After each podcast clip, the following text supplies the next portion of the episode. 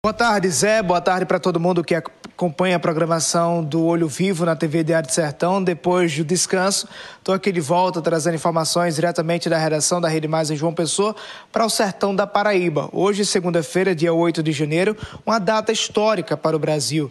Há exatamente um ano, extremistas, principalmente extremistas ligados ao ex-presidente Jair Bolsonaro, invadiram as sedes dos poderes da República em Brasília, Congresso Nacional, Palácio do Planalto, é, Supremo Tribunal Federal e depredaram todo o patrimônio público, público quebraram vidraças, invadiram salas de reunião, é, quebraram também equipamentos históricos, tapetes, peças também de cultura, peças de artistas, toda a arte que tem lá nas sedes dos poderes, invadiram o Supremo Tribunal Federal e quebraram e depredaram diretamente o plenário do, da Suprema Corte, ou seja, uma tarde para o Brasil não esquecer.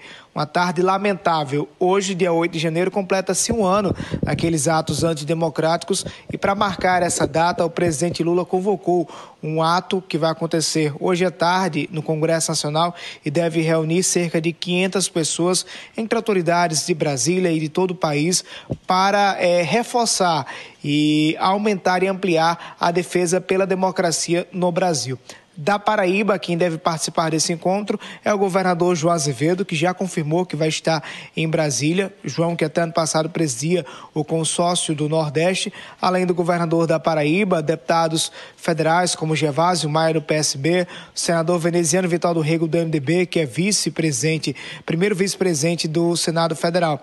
Ou seja, todos esses políticos vão estar presentes lá nessa solenidade em Brasília. O deputado federal Cabo Gilberto Silva, que é vice-líder da oposição na Câmara Federal, contesta essa manifestação. Diz que é uma falsa narrativa criada por setores do PT para tentar ligar Bolsonaro a, esses atos antidemocráticos. A manifestação em Brasília, esse ato está previsto para acontecer a partir das três horas da tarde. Todos os detalhes você vai conferir a partir das 6 horas no programa Hora H, comigo, Alisson Bezerra e Aaron Cid na TV Diário de Sertão. Um abraço, Zé. É com você aí dos estúdios da TV Diário de Sertão.